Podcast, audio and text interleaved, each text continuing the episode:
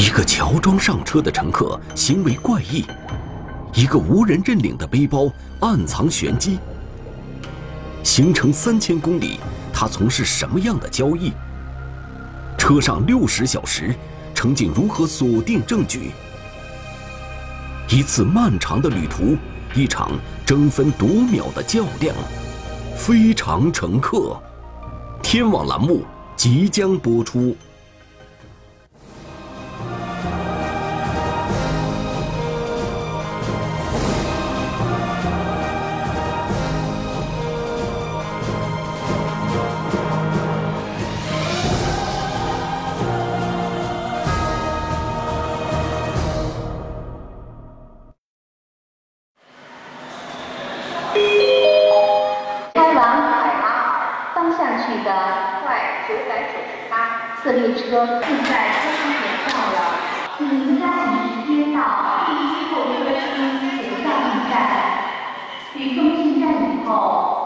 到上车。由本站开往海拉尔。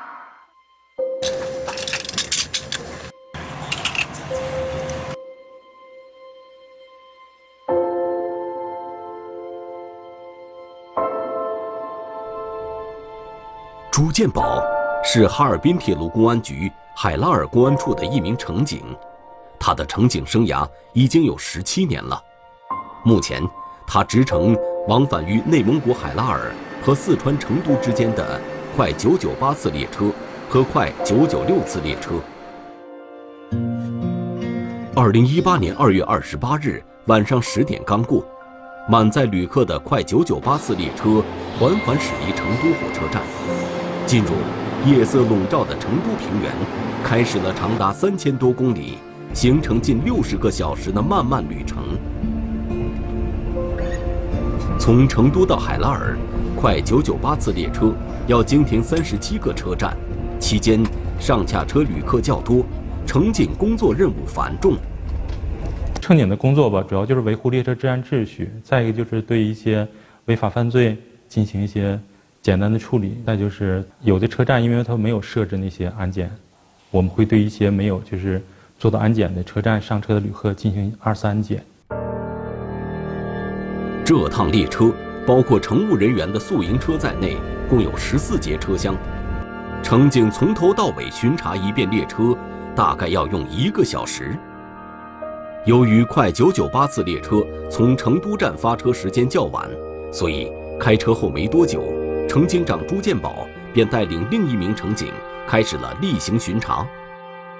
他们要争取在大部分旅客入睡之前完成一次巡查工作。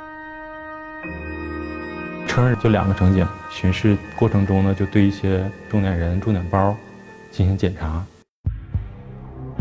当巡查到十三号硬卧车厢时，一名身穿白衬衫的中年男子引起了朱建宝和同事的注意。他说，自己的铺位是十四号中铺，但他出示的卧铺牌却是十四号上铺的。经过询问才弄清楚，原来是中铺的乘客主动与他交换了铺位。和谁？和他换的。来，您身份证看一下。在上铺的男子找身份证的空档，朱建宝让另一位乘警去找乘务员核实他们换铺的情况。最长的路线呢？我们得知他是通过自己私底下与那名旅客进行沟通来换的铺，并没有告诉列车员。上铺男子的身份证信息显示，他叫刘某，黑龙江省大庆市人。刘某告诉乘警，他在成都火车站上车，目的地是齐齐哈尔。除了交换铺位没有通知乘务员之外，他的身份证和车票信息没有什么异样。其实换铺这件事啊，在这个坐车过程中是很常见的事儿，但是他是与他人的想法不太一样，他是将自己的中铺给了别人，去做别人的上铺。呃，这个事儿啊，呃，让我们引起了警觉啊。来，你下来一趟呗。下来，下来。然后你行李都有啥行李拿一下，在哪儿放着呢？我现在下去。对。刘某准备从上铺下来时，他的一件蓝色牛仔外套和一个格子图案的深色钱包从上铺掉了下来。其中外套掉到了中铺，钱包则掉在了地面上。与刘某互换铺位的男子看到后，帮他把钱包捡了起来。当时是下铺的旅客帮我们捡起来，然后我的同事呢接过这个钱包，还放到了中铺上。呃，我们谁都没有在意。正常来说，你帮他捡到钱包，他说啊比较客气，会谢谢你啊，怎么样，给我就可以了。然而，刘某看到后却并没有表达谢意，反而是向乘警强调钱包里并没有什么东西。钱包呗，看见有啥？又过了一会儿，刘某才从上铺缓慢地爬了下来。当时乘客呢是一个，嗯，四十岁左右的一个中年男子，嗯，剃着光头，叫下来之后呢，这个人大概有一米七左右。那个都带啥行李了？我就带个箱子，就一个箱子。拿来啊！我给你拿吧，你你这你这太费劲。不是，你告诉我哪个？你这上下太费劲。哎呦我我们经常上。我还费劲也得上啊。刘某并没有接受民警的帮助，而是自己又爬上去，把一个带有方格图案的行李箱拿了下来。看样子是一个新箱子。朱建宝接过箱子后，进行开箱检查。看一下啊，咋了，师傅？是啊，请检查。那能咋的？发现这个行李箱里呢是有一套红色的工作装，有一双黄色的工作鞋，呃，还有几袋小零食，是猎生很常见的售卖的那种零食。啊，这也是没有什么可疑的地方。没有危险品。我也没说有危险品啊，你这例行检查嘛。哎呦，当检查他的行李的时候，他这个呃眼神就有点飘忽了，这个说话呀，这个动作呀，也是有点跟正常人不一样。谁说你啥了？你瞅你。不是，那没有危险品，你给翻不成这样。翻我翻我我我我我也收拾。来我来我来我来我来我来我来。就是一个包哈。别掏。在刘某的行李箱中，朱建宝并没有发现可疑物品，便示意他把行李箱收起来。刘某把行李箱放到了中铺，顺势要把之前掉在地上的那个钱包塞到行李箱里，这引起了朱建宝的注意。刚才在乘警没有发问的情况下，刘某就主动强调钱包里没东西，现在他又要把钱包塞到行李箱里，莫非？这个钱包里有什么猫腻？想到这儿，朱建宝伸手把刘某将要塞进箱子里的钱包抓了过来，想要进行检查。可是没想到，刘某竟一把把钱包抢了回去。他就非常激动的就跟跟我来抢来了，就要拽回去。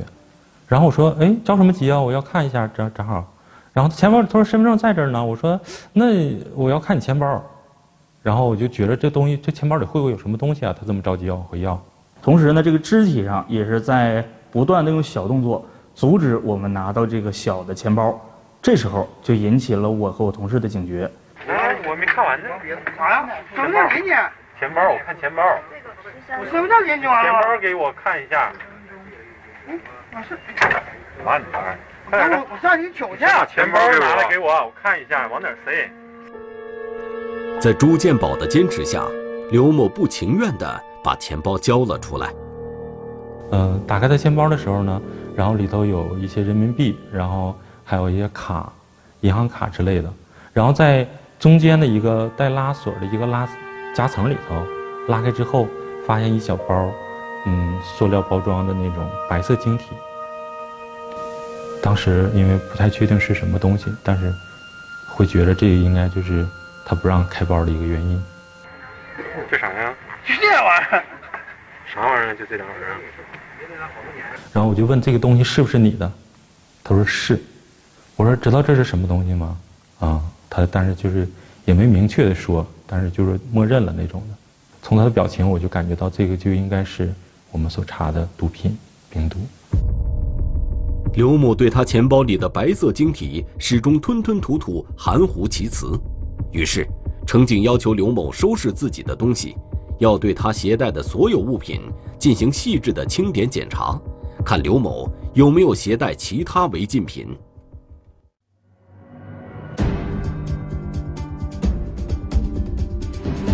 单肩包内惊现十一袋毒品，嫌疑人避重就轻，欲盖弥彰。那个包是谁呢？真的，我就给抢了。藏毒背包无人认领，没有监控，没有人证，究竟是谁将这些毒品带上了火车？非常乘客，天网栏目正在播出。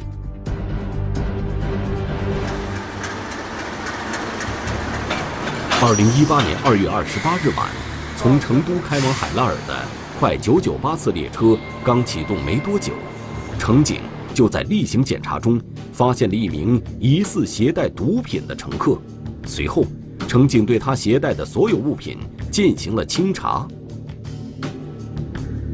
因为发现这一小包结晶体之后呢，我们就会想，他会不会还带有其他的东西？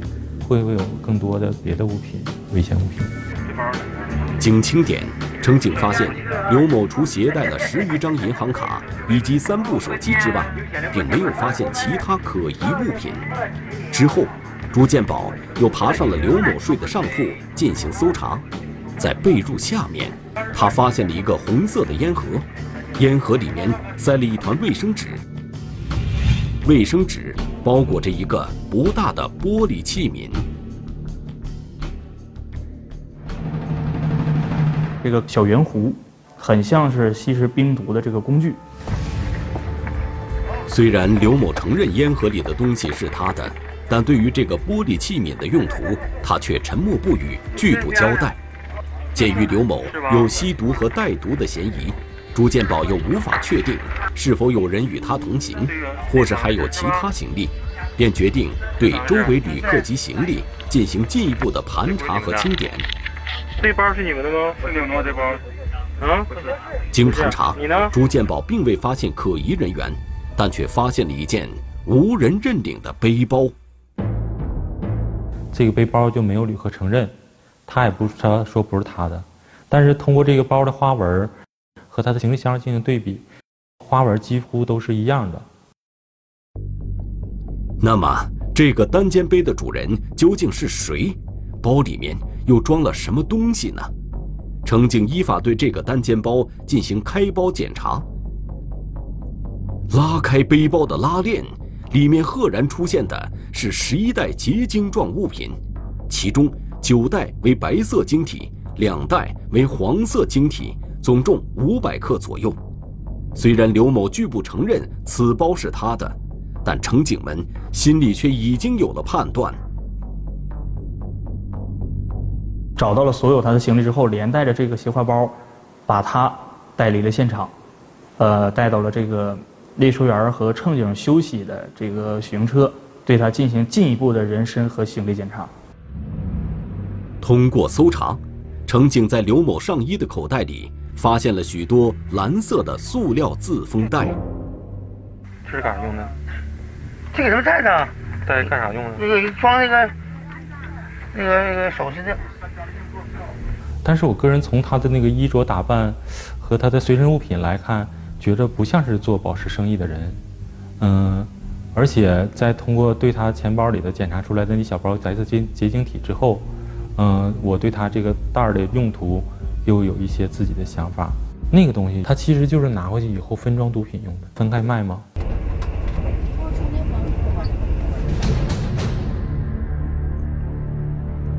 乘警询问了十三号卧铺车厢的一些旅客，但并没有人注意到刘某是何时上的车。他很可能上车的时间比较早，而且一般很少有人愿意主动把自己的中铺换到上铺。刘某这么做，应该有他不可告人的秘密。经过我们推断，他就应该是，呃，利用上铺那个比较封闭的环境，能适合他，就是。更方便进行吸食他那个钱包的那些毒品之类的东西。现在乘警的首要任务是确定列车上有没有刘某的同伙，以及那个装有毒品的单肩包究竟是不是刘某带上车的。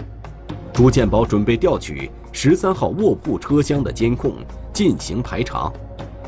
然而，让人始料未及的是，这节车厢的监控刚好处于维修状态，监控探头并没有启动。乘警判断这个单肩包就是刘某的，但他却拒不承认。这已不再是简单的治安案件了。朱建宝把车上的情况向海拉尔铁路公安处进行了汇报。接到警情后，海拉尔铁路公安处立即成立的二二八专案组侦办此案。当我们接到火车上的反馈信息以后，呃，为了争取黄金审讯时间，我们警督支队第一时间出发与乘警会合。在等待专案组侦查员赶来接收刘某之前，受专案组指示，朱建宝带领同事在列车上对刘某进行了讯问。醒了，醒了，跟我唠唠吧。你这个钱包里这是咋回事啊？这个是咋回事？嗯，这这买的？你自己用的？这是啥呀？甲基苯丙胺，就是病毒呗。这是甲乙丙胺。那是学名，俗名叫俗名吗？甲，我就甲乙丙，我就管管叫甲乙丙胺。啊，甲乙丙丙胺。甲基苯丙胺。甲基苯丙胺。对了。这个是咋用的？吸我这东西呢？对。然后呢？你把它打开。不用不用不用，吸的是吧？从哪儿买的？嗯。从哪儿买的？成都。成都买的。买完了吸过吗？啥时候吸的？多少天？上车上。上车之前呢？那个包是谁的？这了，我就一个箱子。就一个箱子。那个包不知道是谁的？不是我的包。在他这个手包里面发现的这少量毒品，他就认为吧，顶多是给他是治安处罚，按照这个持有毒品处理他。但是呢，在他的背包里发现这个大量毒品，如果说他要承认的话，那就属于涉嫌犯罪了。这样的话，处罚会很重。所以说他改办起来，说什么也不承认那个包是他的。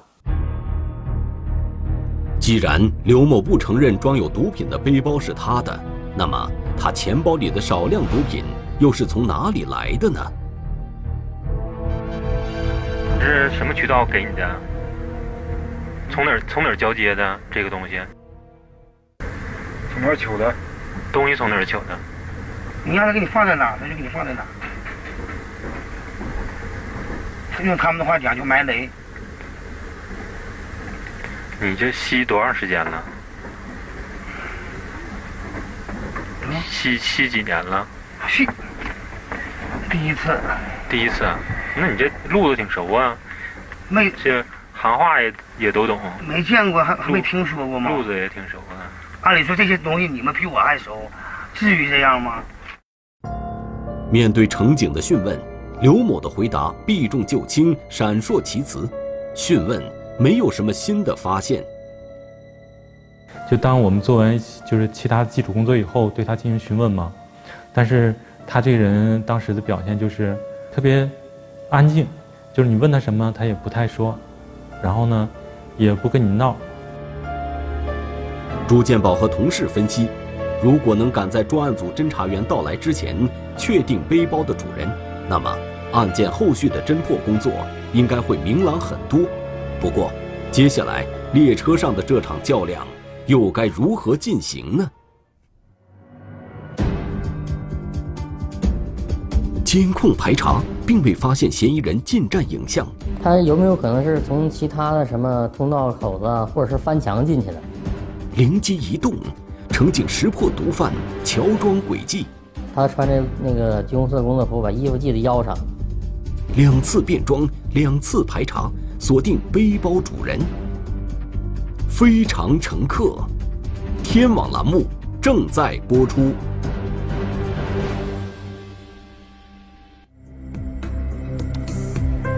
二零一八年二月二十八日，在由成都开往海拉尔方向的快九九八次列车上，乘警发现了一名疑似携带毒品的嫌疑人，并在他铺位附近发现了一个装有五百克毒品的单肩包。但是，嫌疑人刘某拒不承认背包是他的。此时，专案组的一路侦查员已经赶到成都，他们火速调取当天成都火车站进站口的监控视频，查找刘某的行踪。呃，当时，呃，因为他这个成都站进站视频进站口很多，我们筛查了大量的视频，筛查了一遍之后，但是没有发现这个人。这个结果让侦查员感到有些意外。那么，刘某有没有可能通过其他途径进入了成都火车站？当时呢，我们也分析，他有没有可能是从其他的什么通道口子，或者是翻墙进去的？后来我们对这个成都车站实地进行塔查，经过了解啊，成都车站封闭的非常好，嗯，这种可能很小。而且我们对这个整个这个成都车站，它周边的这些监控录像也都进行调取。哎，也没有发现有他的这个身影。获知这个情况后，列车上的朱建宝也开始疑惑起来：难道这个装有毒品的单肩包真的不是刘某携带的？或者说，另有刘某的同伙将这个背包带上了火车？带着这些疑惑，朱建宝重新对刘某携带的物品进行了检查。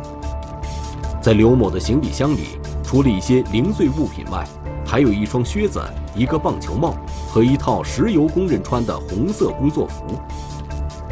朱建宝反复研究着这些物品，突然一个想法闪现在他的脑海里。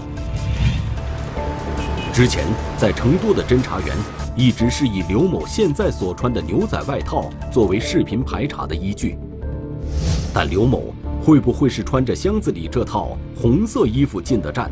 之后又换了一身衣服，以此来迷惑警方的视线呢？朱建宝立即把这个想法反馈给了专案组。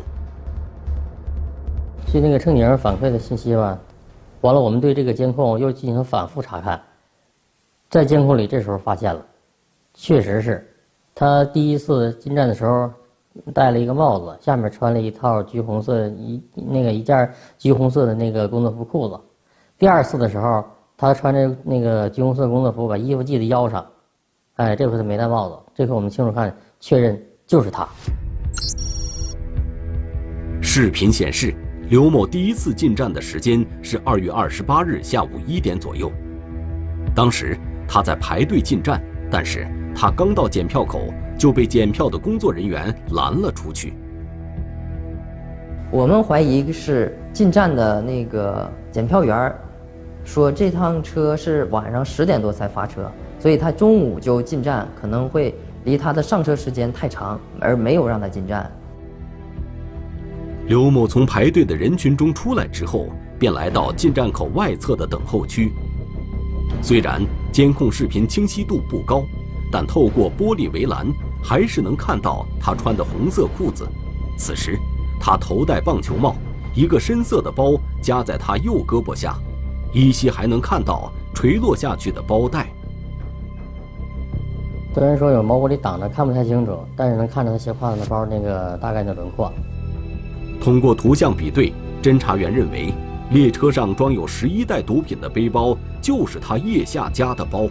不过，此时刘某并没有携带拉杆箱，他在玻璃围栏处徘徊了几分钟，似乎在观察安检口内的情况。他一直在往这个车站里面看，我们就很大胆的怀疑他可能是来这儿，是来踩点儿，是来看进站的安检情况，所以我们怀疑他中午就要进站，就是为了把这个背包事先藏在这个成都站里面，然后等他在上车之前再把这个背包拿上，然后直接上车。当天晚上七点左右，刘某第二次进站。他通过十六号验证口进入候车大厅，他下身还是穿着那条红色裤子，上身穿蓝色 T 恤，一件红色的外套系在腰间，他左手还拿着刚刚验过的证件和一个方形的钱包。这个手包啊，我们从监控里看到，就是我上车之后，我们查到的他装有毒品、毒冰毒的那个小手包。从视频中还可以看到。他拉着行李箱的右手上提着两个塑料袋和一个棒球帽，在他身上还斜挎着一个单肩包。经过再次比对，侦查员确定刘某身上的这个包就是在快九九八次列车上发现的装有毒品的单肩包。监控视频没有找到刘某进站影像的疑团也解开了。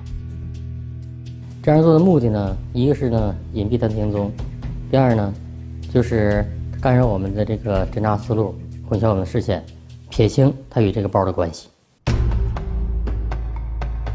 三月一日晚上九点多，快九九八次列车运行至内蒙古包头火车站。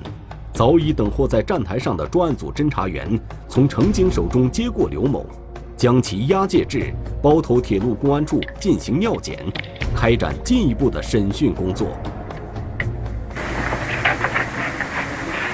现在对你那个进行尿检啊，这尿板是新的吧？你看见了吗？啊，这是新的打开的啊，尿板是新的，现在一个一盖也没有，对不对？看清了是不是？是，这是你的尿吧？是不是？是。几道杠？这杠是几道？有一道杠。几道杠？就一道杠吗？一道杠是不是？没有污物吧？是不是一道杠？嗯嗯，呈阳性对吧？证明你吸毒了，对不对？你吸没吸？吸了。啊好。在各项证据面前，刘某不得不承认运输毒品的犯罪事实。但是，当专案组侦查员问起他的上线下线时，刘某却再次闭口不言了。刘某背后究竟隐藏着一个什么样的贩毒网络呢？转账记录，上线嫌疑人显露踪迹。他的这个上线应该是一个叫王某的。南下成都，警方严密布控，伺机收网。我们就是在他租住房的周边布控，等待时机。人赃俱获，贩毒人员悉数落网。别动，别动什么东西？冰毒多少？两百多，一共是二百多克。他自己也承认了，这确实是他自己的。非常乘客，天网栏目正在播出。二零一八年三月一日，嫌疑人刘某被押解至包头铁路公安处。面对各项证据，他不得不承认了自己运输毒品的犯罪事实。刘某交代，二月二十七日晚上，他由齐齐哈尔到达成都，毒品是他在成都花了六万八千元购买的。刘某说，他与贩卖毒品的上线从没有见过面，每次交易前都是他通过手机转账把毒资转给对方。对方会在指定酒店开好房间，并把毒品藏在房间里的指定位置，然后通知他去取。这套说辞显然对警方没有任何说服力。一方面原因是他不止这一次交易过毒品，如果抓住了他的上线，他担心自己的会自己的罪会加重。二另另一方面是感觉这个上线跟自己呃关系不错。东北人所谓的这种哥们感情吧，他就不想把上线交代出来。在这种情况下，警方只有找到刘某毒品交易上线的切实证据，他才会如实交代。我们就从他这个交易毒品的这个资金来源从这儿入手，我们对他最近的这些呃银行的转账记录啊，还有这些我们进行分析梳理，最后呢。从这里面发现了几条非常有价值线索，通过这条线索，我们进行摸排，最后确定了他的这个上线应该是一个叫王某的。调查显示，王某一九七七年出生，浙江省嘉善县人，目前在成都市龙泉驿区活动。得到这个消息后，三月十五日，专案组指派侦查员从海拉尔前往成都，对王某的行踪展开调查。在成都警方的配合下，侦查员很快找到了王某的租住地。考虑到我们本对他租住房里面的情况我们不太熟悉，而且呢，他涉嫌的犯罪属于是重罪，怕他万一再有什么更激化的举动，产生更严重的后果，所以说呢，我们就是在他租住房的周边布控，等待时机，伺机而动。呃，获取那个王某的暂住地址呢，我们就是。就是二十四小时的蹲守，因为这个人的吧没有正当职业，出入也很非常没有规律。有时候呢，一天出来一次下买个饭，有时候好几天不出来，有外送外卖给他送两件啥的，极不规律，而且出来时间比较短，抓捕时机也不太合适。三月十九日上午，王某穿戴整齐的从租住处出来，身上还携带有一个黑色挎包。侦查员意识到抓捕时机来了。然后他从小区出来之后，进了一个理发店，从理发店出来之后，拿着这个皮包，正要走。当时呢，我们一看周边正好走的背道上，人也比较少，这是一个最佳的抓捕时期。所以说，我们一共是四名侦查员，前后夹击，然后把他给一下子就摁住了。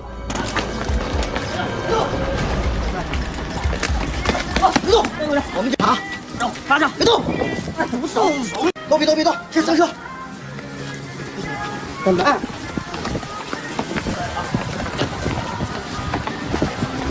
怎么办？你背兜干啥去？啊？你要背兜干什么去？来干什么？来你，上车，给我出来！开嘴，开嘴。拎包干啥去？啊？拎包干什么去？我平时都带包的呀。啊，都是警察。啊，看到了吗？看到了。密码多少？明白咋回事吧？啊，明白了吗？明白了。明白了吗？明白了。能能不能好好说？来，啊，包里还有什么东西？啊，包里还有什么东西？包里，说实话。说实话。不用我动手。嗯，我知道。还有多少？说实话。还有两百多。还有两百多。啥玩意儿？什么袋装的？就那个塑料袋装的。什么东西？什么东西？说。这是病毒。多少？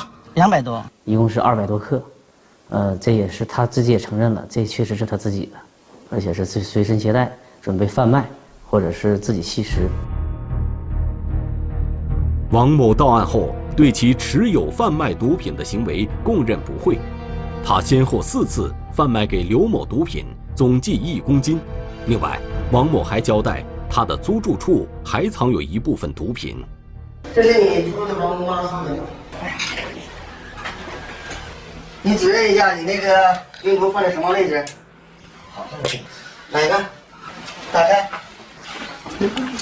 嗯啊，什么位置？指一下，就这个。这块啊？嗯，来来来，过来，先照。你别这边照。来看原档。就在那个盒里是吧？对。过来照，你看清吗？看不清。嗯，行。是这个是吧？对。这里面装的是什么？病毒。病毒是吧？用了吗？就是你吸没吸过？拆过。拆过，往外卖了还是吸了？吸了。吸了。多少钱？失主多少？四四点六八。除此之外，侦查员还在王某的租住地搜出了一套吸毒工具。三月二十六日，侦查员把嫌疑人王某从成都押解回海拉尔铁路公安处。由于王某的上线吧已经被成都警方抓获，所以说我们现在就把侦查目标放在这个刘某的下线上。通过近一个月的秘密侦查，侦查员掌握了刘某三名下线的行踪，他们都有吸毒前科，长期活动于黑龙江省齐齐哈尔市大庆市。四月十八日，专案组将三名嫌疑人一举抓获。至此，二二八涉毒案成功告破。毒品呢，害人害己，而且呢是毁家祸国、贻害子孙。贩毒呢是我国刑法规定的一项重罪。如果呢你一定要藐视法律的尊严，铤而走险，无论你贩毒多少，我们警方都会坚决依法对你进行严惩。二零一八年七月二十六日，海拉尔铁路运输法院依法审理此案。王某犯贩卖毒品罪、非法持有毒品罪，判处有期徒刑二十年，剥夺政治权利三年；刘某犯运输毒品罪，判处有期徒刑十五年，剥夺政治权利三年。在往返于海拉尔和成都之间的列车上，又一批旅客开始了漫长而平静的旅程。朱建宝和他的同事也开始了新一轮的车厢巡查工作。中华人民共和国公安部 A 级通缉令：肖建春，男，一九八四年十月二十一日出生，户籍地址广西壮族自治区宾阳县新桥镇大林村委会柯甲村二百五十二号，身份证号码四五二幺二三幺九八四幺零二幺幺零五七。该犯罪嫌疑人涉嫌电信网络诈骗犯罪在逃，请广大观众提供有关线索，及时拨打幺幺零报警。凌晨两点，妻子发来古怪的微信，一段简单的文字，却让丈夫心惊不已。妻子的微信后面，到底隐藏着什么？警方该如何破解迷局？